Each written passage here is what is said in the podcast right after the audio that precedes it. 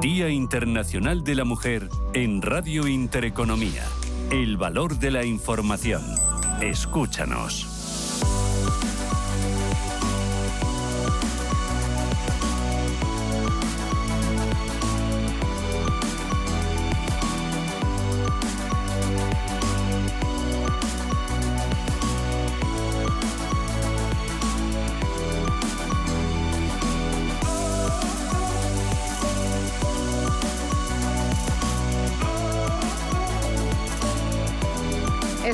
Intereconomía, 11 y 8 minutos de la mañana. Arrancamos un programa especial, una hora muy especial, porque estamos celebrando el Día Internacional de la Mujer, este 8 de marzo.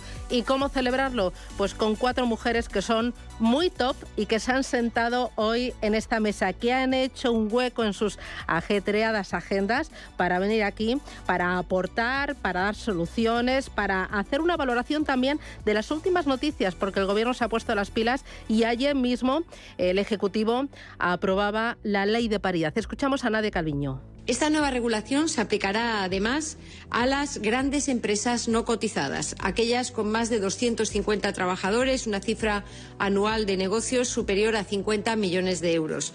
Dado el diferente punto de partida con respecto a estas sociedades, se da un plazo adicional hasta julio de 2026 para que dispongan de un tiempo suficiente para adaptarse. También se establece este objetivo para los colegios profesionales, así como los jurados de premios o reconocimientos públicos. El Gobierno se anticipa dos años a los plazos de la Comisión Europea y aprueba la ley de paridad que exigirá la presencia de al menos un 40% de mujeres en los órganos de decisión de las grandes empresas cotizadas españolas a partir del 1 de julio de 2024.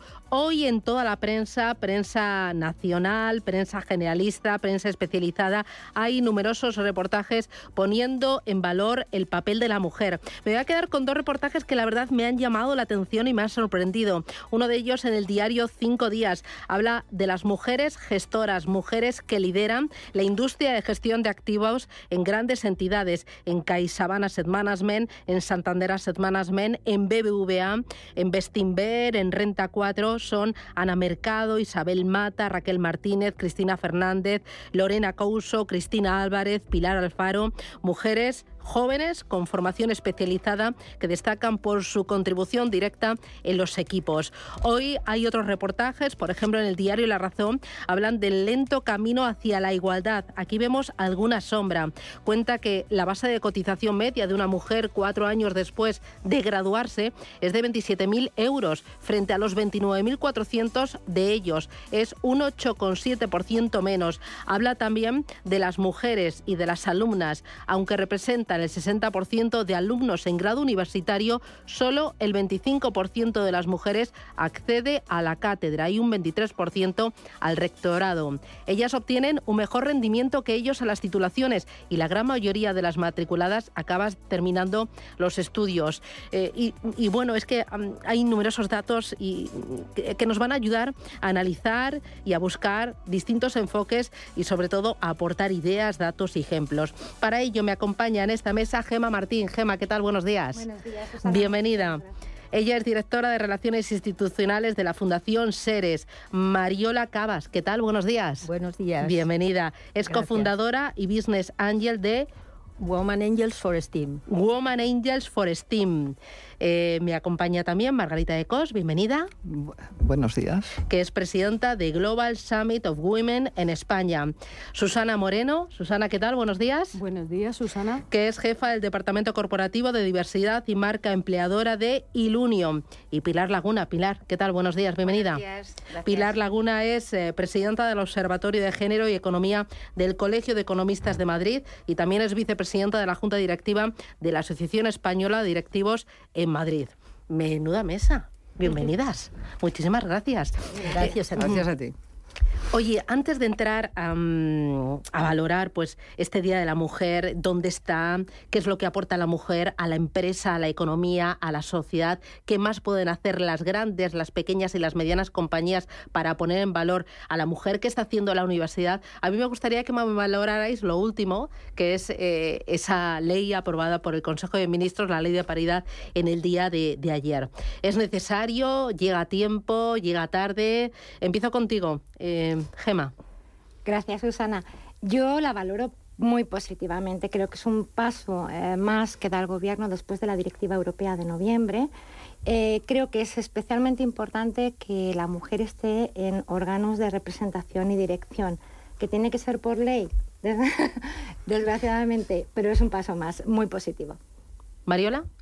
Pues yo también lo valoro positivamente en principio. Es decir, que hay que empezar por las cuotas para poder entrar y ya estaremos allí también después. Yo estoy completamente convencida de que es positiva. Y es más, estás dando cifras y números, porque lo que tenemos que dar es siempre cifras, lo que dicen en metrics, porque si no medimos las cosas, la gente se queda con opiniones y tal. Y sobre todo, hay que ver que todo lo que ha avanzado en los consejos de administración, y luego habrá tiempo, porque justamente la semana pasada presentaron el último informe y ese ya Trevia, y con noticias muy positivas, con lo cual, efectivamente, las recomendaciones, que no era ley y ahora la ley que, ha sacado la Comisión Europea, todo va a ayudar. Pero no nos olvidemos que hay otra parte que no hay leyes, que no hay cuotas, que no hay nada que las pueda favorecer y eso no va tan rápido y ahí lo tendremos que mirar. Mira, justo hace unos minutos he tenido entrevista con BME, Bolsas y Mercados Españoles, y me hablaban de ese índice Gender Equality y me decía que es muy importante medirlo para ganar en credibilidad y para ganar en visibilidad. Exacto, visibilidad fundamental. Eh, Susana, ¿tu valoración? Mi valoración también es positiva. Aquí sí que quiero mm, poner la reflexión sobre la mesa de que las cuotas son necesarias, sobre todo al inicio, pero es importante también impulsar el cambio, el cambio de mentalidad, el cambio cultural, el cambio en la sociedad, es decir, que todos de una manera o de otra vayamos entrando por la nueva realidad, que no es tan nueva ya, ¿eh? que no es tan nueva, pero que cuesta mucho y todavía nos queda mucho por delante. Pues eh, coincido absolutamente con, todas las opiniones y a mí me gustaría poner el acento en lo que, como yo digo, eh, lo que me da de comer es la universidad, hago otras muchas cosas. Y ahí es fundamental la educación porque eh, nosotros en las universidades seguimos detectando que falta mucho por hacer, el mensaje está, pero no termina de calar y es vamos, fundamental, importantísimo que, bueno, exista ese marco que lo impulsa pero hay otras muchas cosas que tenemos que hacer. Bueno, hemos hablado de impulso, habéis hablado de cambio, habéis hablado también de educación. ¿Cómo ha cambiado, cuál es el papel hoy, como era hace cinco o siete años, de la mujer en la economía, en la universidad y en la sociedad? Vamos a empezar por la universidad. Pues en la universidad eh, yo creo que mm, las estudiantes van tomando conciencia, pero todavía cuando nosotros en los programas que desarrollamos de liderazgo femenino juvenil eh, les preguntamos ¿no? y les invitamos a participar en programas de liderazgo, si por ejemplo son de las ramas de tecnología, dicen, no, no, lo de líderes son las de administración y dirección de empresas. Eso es realista. O sea, ¿qué nos falta por hacer? Pues todo, porque tenemos que convencerlos de que pueden ser líderes desde el ámbito de la salud, de la tecnología, desde la comunicación, porque además necesitamos que ese mensaje llegue desde ellas, desde las jóvenes, que al final es el que cala más directamente. Entonces, eh, se están haciendo cosas, estamos desarrollando programas, pero hay que incorporarlo en los currículum. No puede ser de una forma transversal ni con programas complementarios. desde el mundo de la empresa, ya sabéis que SERES es una fundación que agrupa 150 empresas. Nosotros buscamos la transformación social de las, de las compañías para que lleguen a un modelo social y responsable. No pueden hacerlo sin lograr la diversidad y la igualdad. Las empresas están trabajando eh, en ello. Ahora mismo, ninguna empresa que se plantee un plan de sostenibilidad o un plan de, estratégico deja a un lado la línea, la línea de la igualdad y la diversidad. Las cuotas, como decías, son necesarias. Poco a poco los índices y los datos, como tú decías, Susana, son todavía bajos. Creo que son un 30% las mujeres que están en consejos, solo un 6% llega a CEO. Tenemos un 6% de CEOs, pero las empresas están en línea, despacio, pero positivamente. Margarita. Bueno, eh, de hace tiempo hasta ahora. Pues yo recuerdo que hace cinco o seis años, no te hablo de mucho antes, cuando yo era joven, porque entonces eran otros problemas, pero oías lo de que no hay mujeres preparadas, la mujer no quiere, no quiere entrar en ningún sitio y tal. Entonces yo decía, bueno, por lo menos ahora ya no discutimos que la mujer no está preparada. Todo el mundo sabe que además en las escuelas de negocios, en las universidades y todo, están sacando las mejores notas, con lo cual ya no. Luego no había visibilidad y el que no quieren o no está preparada, esas, a mí me dolía muchísimo. Gracias a que se ha hablado tanto de igualdad, a las recomendaciones, a todo el discurso sobre las cuotas, te gusten o no te gusten, se habla de ello. Y el hablar de ello lo ha puesto en, en escenario, entonces todo el mundo ha sido consciente. Y fijaros, la recomendación de la CNMV, que no era ley, pero al ser recomendación y tener que dar explicaciones, las empresas se planteaban muy mucho si eh, eh, ponían la proporción y la paridad, porque si no tenían que dar explicaciones de por qué no. Entonces, eso es fundamental. Entonces, bueno, ese es el gran cambio, que se habla de ello, se reconoce. Los hombres han empezado también a darse cuenta de esto, porque además son padres de hijas que las ven muy preparadas y entonces no ven por qué hay injusticia. Con lo cual, todo ayuda a que veamos por el camino correcto, pero falta. De acuerdo, estoy totalmente de acuerdo con lo que dices. Y además, desde el punto de vista empresarial, en este caso, yo representando a Ilunion, que es una empresa, un grupo de empresas que tiene más de 36.000 trabajadores, entre los cuales la mitad son mujeres, pues indefectiblemente nosotros tenemos que estar preocupados por estos temas.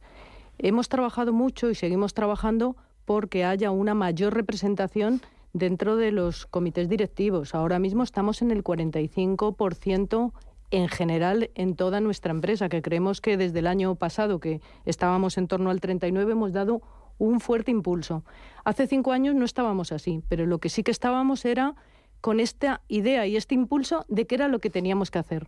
A mí me gusta aquí hablar no solamente de directiva. Yo sé que es importante el papel de la directiva y que siempre ponemos el foco sobre las directivas, pero creo que hay un grupo de mujeres importantísimo en las áreas medias de las empresas, los mandos intermedios, mm, denominación muy antigua, por cierto, y que habría que en algún momento cambiar, porque mando e intermedio, pues la verdad es que no queda nada, nada, nada bonito, ni estético, ni desde luego representa la realidad. Pues aquí tenemos muchísimas mujeres a las que no se pone el foco muchas veces. Nosotros aquí sí queremos poner el foco y estamos haciendo programas de liderazgo femenino, no para que las mujeres sean líderes como los hombres, sino para poner en valor los aspectos femeninos, la diferencia, justamente las diferencias ¿no? en el liderazgo. Y hablamos de mandos medios, pero luego también está toda la gran masa de mujeres que está en otras posiciones y que cada vez estamos más convencidas de que tenemos que, ocupar nuestro lugar. Eh, yo eh, represento aquí a Women Angels for STEAM, es nuestro quinto año, luego empezamos 34 somos 150 en este momento y, nacimos a través de un programa que se hizo conjuntamente entre el IES y, la Unión Europea para fomentar el emprendimiento de las mujeres y también para apoyar. Y bueno, realmente nosotras apoyamos exclusivamente a mujeres. Nuestras en, nuestras en, nuestras em, emprendedoras son todas mujeres y, tiene que tener un, peso importante en, el, en, el, en, la propiedad de la, de la, empresa, tiene que ser tecnológica.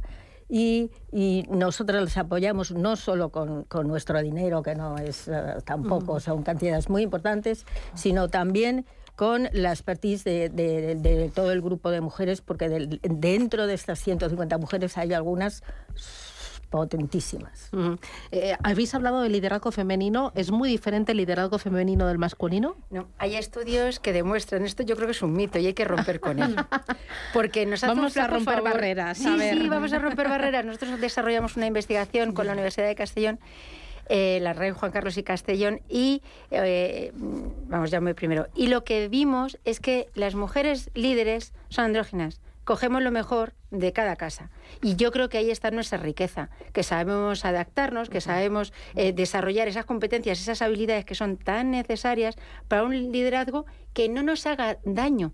Porque muchas veces cuando adoptamos un rol ¿no? un estereotipo que es adquirido, que tratamos de emular al hombre, es donde nuestra salud, nuestra salud mental, emocional, hasta la física, se ve tocada. Yo creo que es importante tener claro que, eh, nosotras podemos liderar, que cada mujer tendrá su propio estilo de liderazgo. Y es verdad que se habla de la mujer transformadora, tal, pero porque muchas veces nos ha tocado estar en contextos donde teníamos que desarrollar ciertas competencias y habilidades que eran esas, eh, bueno, esa parte más transformadora, más suave, más negociadora. Probablemente por el contexto, pero cuando tenemos que liderar, yo creo que podemos liderar eh, con cualquier perfil. Gema. Para mí también es muy, muy diferente el liderazgo femenino al masculino, a la mujer, mm, yo no quiero ser aquí demasiado. La mujer tiene, ha tenido y tiene demasiados desafíos que afrontar cuando lidera. Tiene que demostrar, creo que mucho más que un hombre, cuando al final son las mismas funciones y el mismo trabajo. Vivimos en una sociedad eh, que mm, se ha acostumbrado a que la mujer es la que cuida, la que trabaja, la que ella tiene que demostrar continuamente. Eh, es, nunca soy perfecta, tengo que seguir dando más para que ellos se den cuenta de que puedo ser igual que ellos.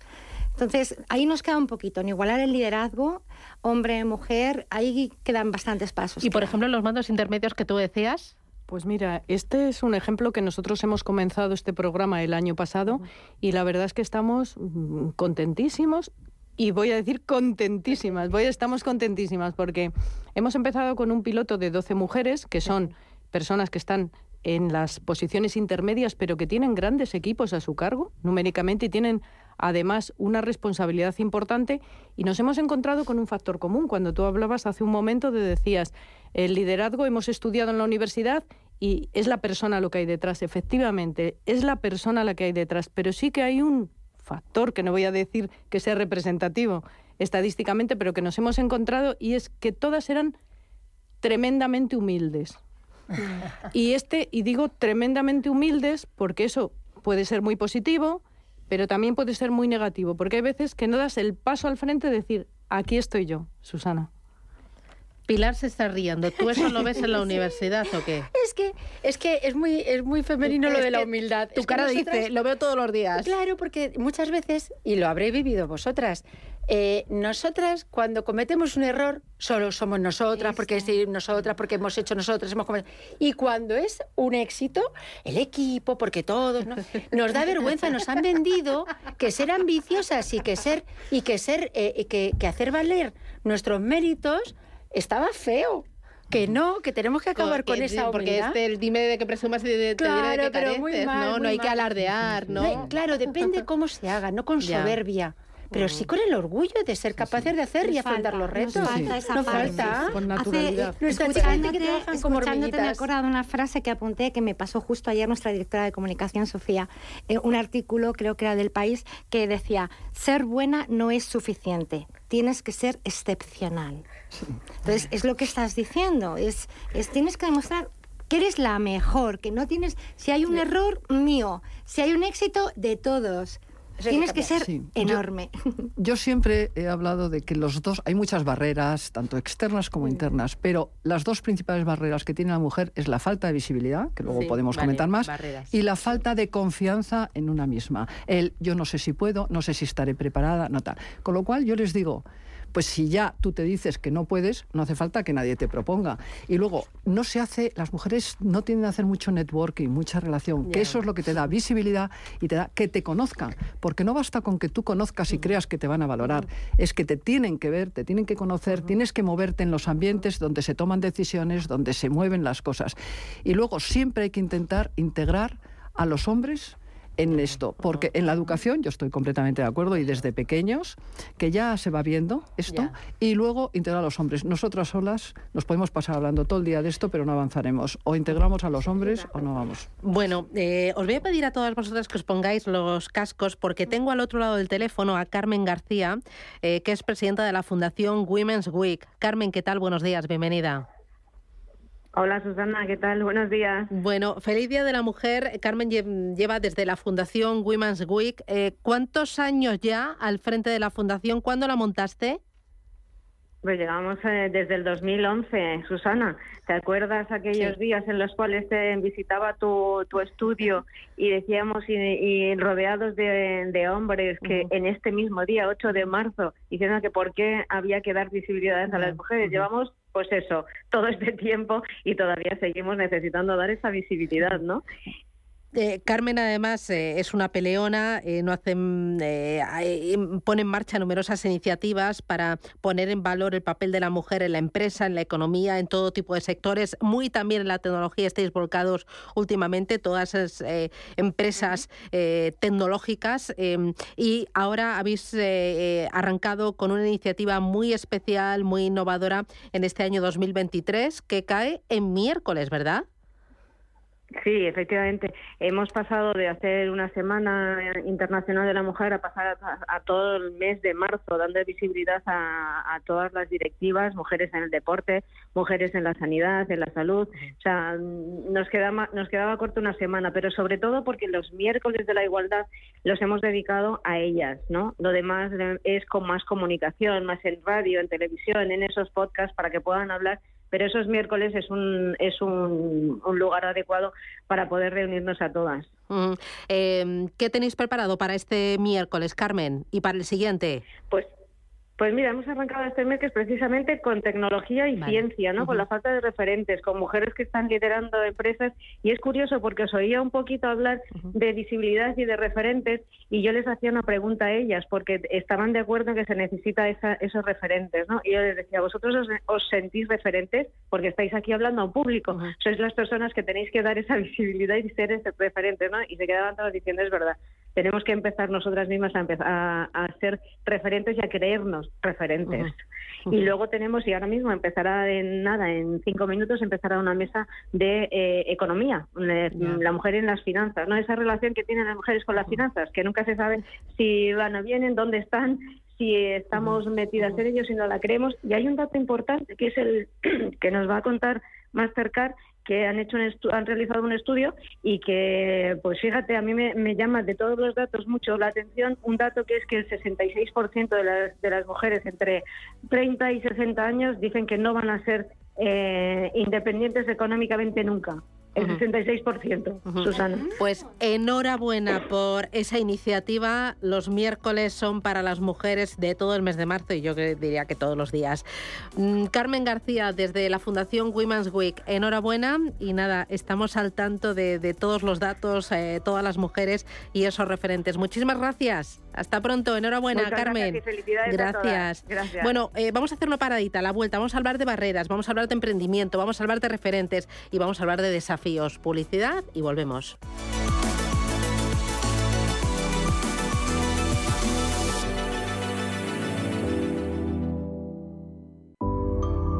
Día Internacional de la Mujer en Radio Intereconomía. El valor de la información. Escúchanos.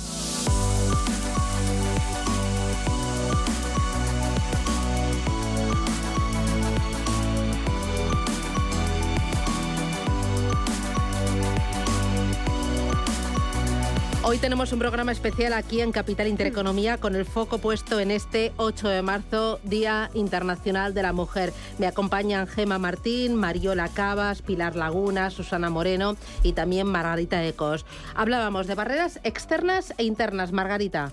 Sí, efectivamente. Por resumir, yo había dicho lo de la falta de visibilidad y la falta de confianza en una misma pero hay muchas barreras. Y antes de mirar hacia afuera, no conseguir, hay que mirar hacia nosotras dentro. Tenemos barreras propias en el lenguaje, en, no valorar lo que hacemos.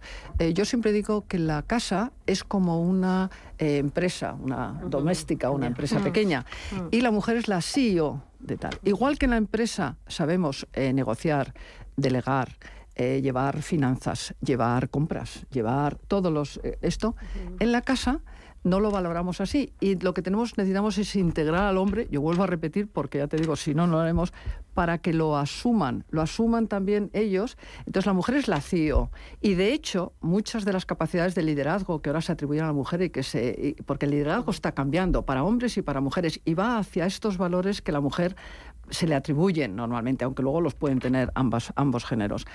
Entonces, es muy importante que eh, todo eso que la mujer ha aprendido, eso lo desarrolle fuera. Y lo que ha aprendido en la empresa, que lo desarrolle en casa, porque hay mujeres que no delegan, que esa es otra barrera, que quieren hacer ellas, que si no lo hacen ellos, oye, pues yo oí una vez a una presidenta de un país, especialmente de, Finlandia, que decía al, marido cuando la nombraron primera ministra, eh, decía, yo eh, tengo que delegar en mi marido porque yo ahora no puedo ocuparme. Y dice el marido, sí, pero no me digas lo que tienen que llevar puesto por las mañanas O sea, no tienes que controlar hasta el final. Y eso las mujeres tenemos que corregirnos en el lenguaje, en cómo vemos, y otra en solidaridad con otras mujeres. Eso es importante. Mm, del lenguaje hablábamos antes, muy importante. Eh, sí, es fundamental, pero además ese tiene que calar en ellas y para nosotros es importante que cale desde la educación. El programa que tenemos nosotros en la Universidad de Liderazgo Femenino precisamente aborda las dos principales barreras, que son de ellas, que son una, la autoestima, o sea, la autopercepción que tienen de ellas mismas, como que no son capaces, no van a llegar, no pueden. Y luego la parte de habilidades. Y en las habilidades entra todo, saber hacer las redes, eh, no tejer su red de contactos, su networking, que es tan necesario y que también lo han hecho tradicionalmente los hombres, porque como no tenemos tiempo para ir a tomarnos luego algo después de esa reunión o en ese evento, en ese, pues luego también la parte de marca personal, nuestra imagen, la negociación, identificar nuestros estilos de liderazgo, o sea, que son muchísimas cuestiones que afectan a la propia mujer y que desde ahí es de donde pueden dar ese cambio, ¿no? esa transformación y sentirse capaces. Sí, precisamente en el Global Summit of Women, que ya sabéis que yo lidero la delegación española, que vamos todos los años a tal, se habla de estrategias, de soluciones que mejoran, incluso el marketing yourself, el todo esto y tal. Enfocamos mucho más en soluciones y en temas, y se habla en general por mujeres no solo de España, sino de todo el mundo, porque tienen problemas a veces parecidos, en vez de quejarnos de los problemas y los retos que tenemos y tal, porque eso ya nos aburre, ya lo sabemos. Entonces enfocamos soluciones, estrategias, mejores prácticas para mejorar el tema de la mujer. Y os digo que las que salen del un Global Salvi vienen con una fuerza que es que se come en el mundo. Oye, es muy importante tener referentes. Es importantísimo. De hecho, uno de los, una de las, eh, no sé si conocéis el estudio de McKinsey que presentaron hace unas semanas, eh, Women Matters España una de las de las eh, de los objetivos para conseguir no la plena igualdad, pero ir dando grandes pasos es tener referentes, tener referentes dentro de la empresa, dentro de, de, las asociaciones, dentro de, de, tu familia, de tus amigos, y no solo tener referentes, sino que esos referentes, esas líderes, tiren de las, de las eh, compañeras, de la gente que tiene en su equipo, que las animen, lo que decíamos antes, que las lancen al, al mundo empresarial, al mundo social es muy importante, es uno de los, de los desafíos. La mujer aprende mejor de otras mujeres. Entonces, cuando ve mujeres que han llegado a sitios, ya piensan, yo puedo, yo, yo puedo llegar, o sea, te, te anima. Aquí desde el punto de vista empresarial, y permitidme que en este caso lo represente igual que tú, Gema, eh, creo que es muy importante también la labor de los hombres. ¿eh? Esto mm. debemos de romper un poco estas líneas de cosas de mujeres. Estamos aquí en una mesa que somos todas mujeres, entonces debemos de romper estas líneas. Por ejemplo, creo que es muy importante en el mundo de la empresa, con todas las barreras que puede haber, la eh, eh em, complicidad, la complicidad que tienen los hombres. Por ejemplo, en nuestro caso, ahora mismo, y hablando de referentes, tenemos ocho mujeres en el comité de dirección. Ocho mujeres que desde luego van a ser referentes para el resto, pero que efectivamente asumen sobre sus hombros la representación de todas nosotras, por decirlo así, mientras que en el caso de los hombres no es así. Y que no solo eso, sino que esas compañeras tuyas no solo asumen que son referentes, sino que tienen la obligación moral de tirar de las compañeras que están detrás, de las mujeres que están en sus equipos, para que se sientan líderes, para que trabajen con... con... Yo creo que tienen doble responsabilidad no solo ser referente en la empresa, sino ante sus compañeras y compañeros. Eso es. una doble Yo quiero aquí poner sobre la mesa la reflexión de hablemos de los hombres hmm. también, hablemos un poco del papel de los hombres. No digo como hombres, eh, hablemos un poco efectivamente de ese papel y de buscar esa complicidad que yo creo que cada vez es más notoria y que efectivamente hemos avanzado muchísimo en estos años. Todavía quedan cosas, pero que tenemos que ir juntos, que si no vamos hmm. juntos no avanzamos. En el tema del emprendimiento también es referente, es importante tener referentes mujeres, ¿verdad? Sí, y es que además precisamente nosotras apoyamos a las mujeres, ah, perdón, porque porque está tiene muchísima menos eh, apoyo y menos inversión. Entonces, por eso las apoyamos en, en área STEAM y, por supuesto que, pero así hay referentes hay menos eh, hay... menos emprendedoras que emprendedores precisamente por eh, lo que comentaba Margarita antes de que la, falta de confianza y, luego también que se sienten menos apoyadas, les cuesta mucho más. Y quizás también porque menos apuestan por eh, carreras STEM.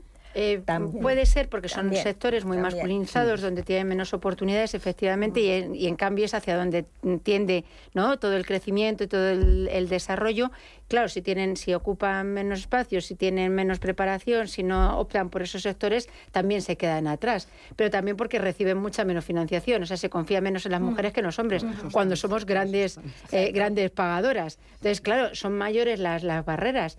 Y efectivamente, no solamente a niveles directivos, yo creo que tenemos que pensar en eh, mujeres líderes de su propia vida y ahí visibilizar a, todos los perfiles que pueden ser emprendedoras en el ámbito rural, por ejemplo, que es importantísimo, que estamos hablando de una España que se está despoblando y en cambio eh, no somos capaces de, mirarlas, de poner la mirada en la mujer rural y anclarla al, al, territorio, ¿no? Por ejemplo, con el autoempleo, con el emprendimiento, con ese liderazgo que pueden tener y están jugando un papel muy destacado y a mí en un día como hoy también me gustaría ponerlo en valor, ¿no? O tantas otras mujeres, eh, la iniciativa que ha puesto en marcha Caritas este, este año, ¿no? de mujeres embajadoras. Yo me siento especialmente afortunada de ser una de ellas. Visibilizar a mujeres en situaciones muy precarias, muy complejas, donde dice ONU Mujeres, eh, mientras no estemos al 50%, es muy difícil llegar a esos objetivos del desarrollo sostenible, es muy difícil llegar a erradicar el hambre o la desigualdad, porque jugamos un papel muy importante, pero simplemente por una cuestión de inteligencia. Al final nos dejamos la mitad de las capacidades en el, en el camino, ¿no? Y en todos los ámbitos por ejemplo, a las mujeres eh, emprendedoras les es más difícil cerrar rondas de financiación y rondas de invasión que a los hombres. Exactamente, porque además las, presentaciones tampoco son iguales. La mujer no presenta igual porque eh, tiene menos eh, confianza en, por lo general en, sí, en sí misma. Las hay, las hay fantásticas de todas maneras, pero y el hombre, pues, aunque esté menos preparado, mm, va rompiendo. Mm. Soluciones vamos a ir en positivo, aportando ideas, aportando argumentos. Ha funcionado muy bien los programas de mentores y de mm. coaching y tal, ¿Ah, el nombre este, pero bueno, de acompañamiento primero hecho por hombres y por mujeres, o sea, no tiene que ser de mujer esto, porque eh, les hace ganar confianza y además les dice los pasos que tienen que dar, porque a veces la mujer no se... Esto que estábamos diciendo, tienes que salir mar, tienes que hacer tus redes, tienes que formarte de tal manera, y esto, los programas estos ayudan mucho en las empresas, luego los programas de igualdad también, obviamente.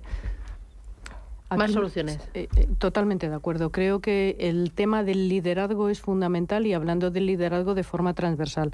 Nosotros ahora mismo en Ilunion arrancamos un proyecto concreto que es de mentoría y es de los equipos de dirección hombres y mujeres hacia hombres y mujeres. Y no solamente hacia hombres y mujeres directivos, sino hacia hombres y mujeres con potencial dentro de la organización. Entonces, trabajar de esta manera transversal, con transparencia, eh, haciendo que todo sea igualitario o dando igualdad de oportunidades y equidad, ya no hablemos de igualdad de equidad, mm. creo que es muy importante. Mm. En nuestro caso, además, tenemos otro factor añadido que, que es la discapacidad. En el caso de Ilunion tenemos pues más del 40% de nuestra plantilla tienen discapacidad y de ellas pues hay muchísimas mujeres. Con lo cual antes hablabais de otra barrera, pues imaginaros la barrera que puede ser en mm. este caso la discapacidad. Pero por poner soluciones, yo creo que es desde luego trabajar en red, trabajar con referentes y con mentores y avanzar en las medidas de conciliación y corresponsabilidad. Sí, yo iba a decir precisamente la corresponsabilidad. Hay que evitar que esto se convierta en la confrontación con el hombre. Vamos por muy mal camino. Yo lo siento, pero... Tenemos todas las de perder, ¿no? Oh, bueno, es que es que poco inteligentes y es que somos el 50%, ¿no? lo, más o menos. O lo hacemos juntos, eh, o, lo hacemos juntos o no lo vamos a hacer. Y además se genera un ambiente muy negativo que no nos permite avanzar. Y luego la educación, educación, educación y educación. Pero desde que son muy pequeños y tanto en la sociedad, en los medios... la educación sí que ha cambiado mucho, ¿no? Ha cambiado muchísimo, pero falta... Yo, lo veo por mis hijos, ¿no? Sí, pero muchas veces... Me dicen que en clase mandan más ellas. y que siempre tienen razón. Sí, pero luego llegan a la hora de eh, adquirir o de jugar ese papel o de vender ese producto o de sentirse y le falta todavía esa parte. Por eso digo que es muy importante no es tanto el contenido como las habilidades, las competencias, la, la confianza, ¿no? Son Eso muchas veces yo me quejo, no lo enseñamos en la universidad y tenemos que enseñarlo, tenemos que trabajarlo. Son, es algo mucho más sutil que contenido, porque en contenido ya van muy bien preparadas, claro que sí. El, otro día, en, otro foro, estábamos comentando que la, que la educación es fundamental y, bueno, siempre lo ha sido, pero, pero que, es, que en España no hay no, no, se, no se fomenta en, en la universidad, no solo en la universidad, sino solo en, si en el colegio ya, que haya presentaciones, que, que, que sepan expresarse. Bueno, pero ya ha cambiado mucho, ¿eh? Los chicos hacen muchas presentaciones. pero no, tanto, no tanto, no tanto. Solo muchas veces somos privilegiados. No, depende del modelo, depende del centro, depende... depende. Eh, yo creo que muchas veces hablamos en contextos donde estamos convencidos y nos olvidamos de una masa muy amplia que todavía sigue sufriendo las carencias de un sistema educativo que genera precisamente eh, esos grandes huecos, esas grandes diferencias que luego se trasladan en la sociedad. Porque si no, la pregunta es muy sencilla. Llevamos tanto tiempo hablando de igualdad que todavía tocamos temas que son recurrentes. ¿Qué pasa? Pues que muchas veces nos hablamos los convencidos y fuera hace mucho frío. Y ese frío está en la educación, ese frío está en la comunicación, ese frío está en las propias empresas, en la familia. Y que nosotros también estamos en un ámbito empresarial, económico, muy diferente, ¿no? Y otro nivel, otro entorno, ¿no? Muy favorecido. es que muy favorecido. Luego queda una masa enorme donde efectivamente todo eso falta. Yo quería por eso hablar de, oportunidades que ahora, curiosamente, la pandemia ha afectado muchísimo y más negativamente a la mujer, porque ha sido como la tormenta perfecta. Muchas de las eh, de los de los negocios y tal que se han cerrado son mayoritariamente emplean a mujeres. Luego, eh, al estar en casa, cerrar los colegios, todos los niños en casa, con lo cual a fuerza más. Los hombres han aprendido lo importante que es el, el, cuidado de los niños, de los mayores y de todo, pero no obstante ha recaído sobre todo con la mujer. Y luego, muchos de los negocios de las mujeres emprendedoras son lo que se llaman el food traffic, que son andando, que son tiendas, peluquerías, spas y tal, y es donde está. Y esos se han tenido que cerrar en la pandemia, con lo cual le ha afectado. Pero también le ha afectado a los hombres. Entonces ahora estuve hace poco en una conferencia de diversidad e inclusión para todo esto y hablaban de lo importante que es el entrenamiento. Se van a hacer programas ahora, iniciativas privadas y públicas de entrenamiento para cambiar el chip a hombres y a mujeres. Pero si la mujer se apunta a eso, podrá entrar para hacer otro tipo. O sea que hay que aprovechar esto que va a hacer, porque si no se aprovecharán los hombres, las mujeres se quedan fuera. Y es muy importante que vean esta oportunidad y desde el sector público también se va a apoyar. Y también se ha incidido mucho, curiosamente en Estados Unidos, en lo del cuidado de niños y de mayores, porque se han dado cuenta que en la pandemia fue eh, un ángulo que además recayó sobre todo en la mujer y que tiene que ser compartido por hombres y mujeres. Yo comparto con todas vosotras todo lo que habéis dicho. Para mí el principal desafío es la educación Decía, eh, la libertad se aprende ejerciéndola, la, la igualdad se aprende desde pequeñitos, ejerciéndola, no solo a, nivel de conocimientos, sino a nivel de corresponsabilidad desde el colegio. Y como decías, Pilar, eh, nosotros lo vemos desde un ámbito diferente, pero si te vas a la educación pública, que está tan, tan, tan carente de medios, las presentaciones, hablabais de las presentaciones, hay colegios públicos donde no hay medios para hacer presentaciones. Eh, la educación es fundamental, pero no solo a través del conocimiento. Decías tú, eh, em, en la universidad hay más mujeres ahora mismo que hombres estudiando eh, carreras universitarias. Sin embargo, en la empresa no llegan, no llegan a, a ejercer ni a tener. Otro tema, otro desafío es la flexibilidad el hecho de que la mujer no tenga que decidir entre la vida personal y laboral. Lo decías, Mariola, el tema de la pandemia. Mm, ayer leía que era un 23% de mujeres que han dejado de trabajar en la pandemia para atender a, familiares. Hablabas de la economía de los cuidados, que es algo que no, que no estamos tratando y que va a ser súper importante en unos años, no solo de hijos, sino de padres, de personas con discapacidad es la mujer la que al final tiene que romper esa barrera.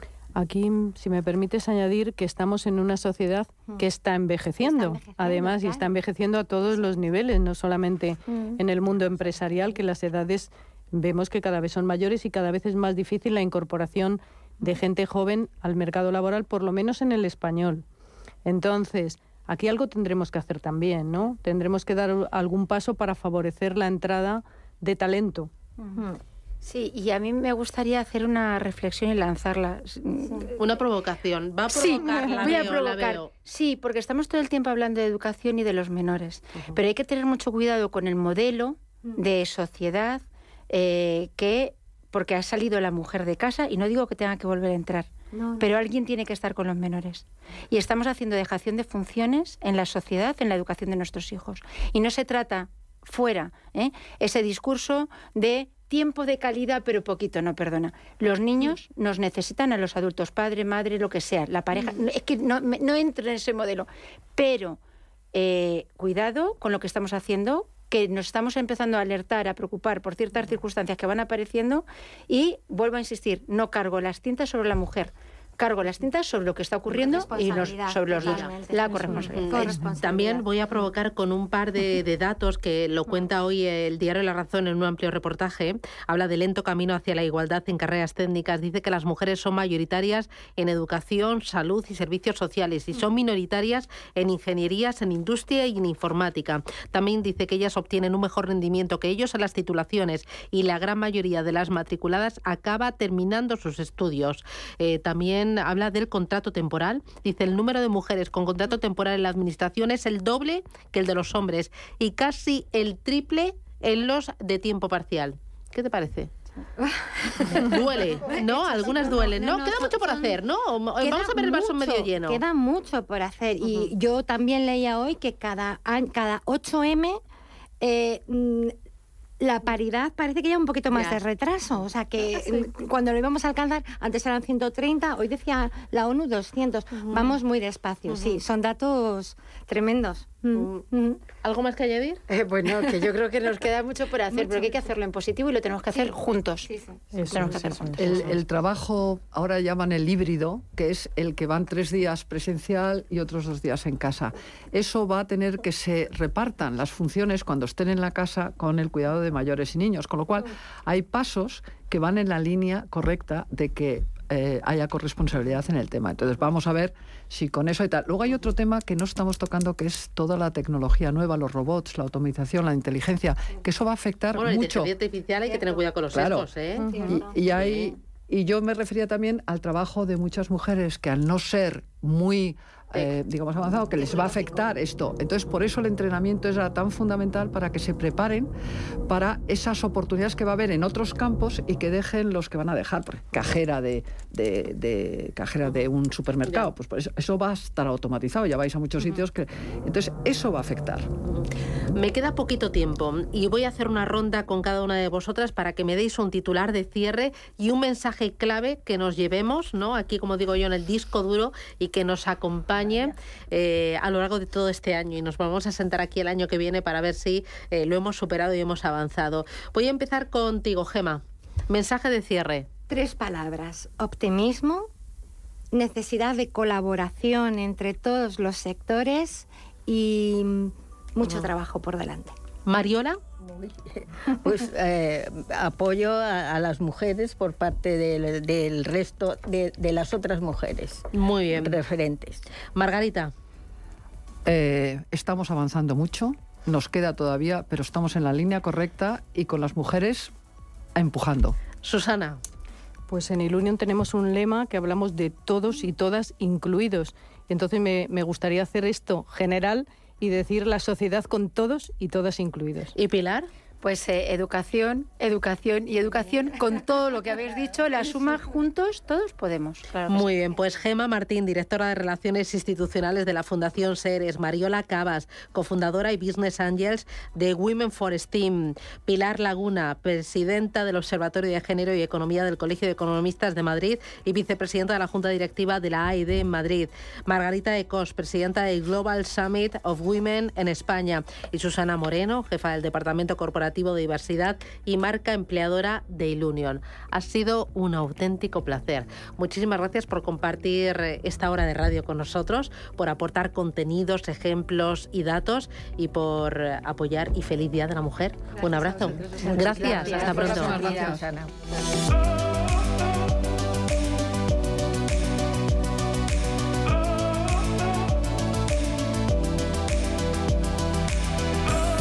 Y hasta aquí Capital Intereconomía en esta edición especial en la que hemos puesto el foco en la mujer en esta celebración del Día Internacional de la Mujer que va a seguir a lo largo de toda la programación de este 8 de marzo.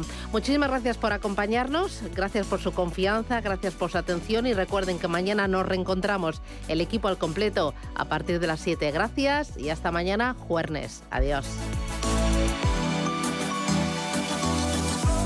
Día Internacional de la Mujer.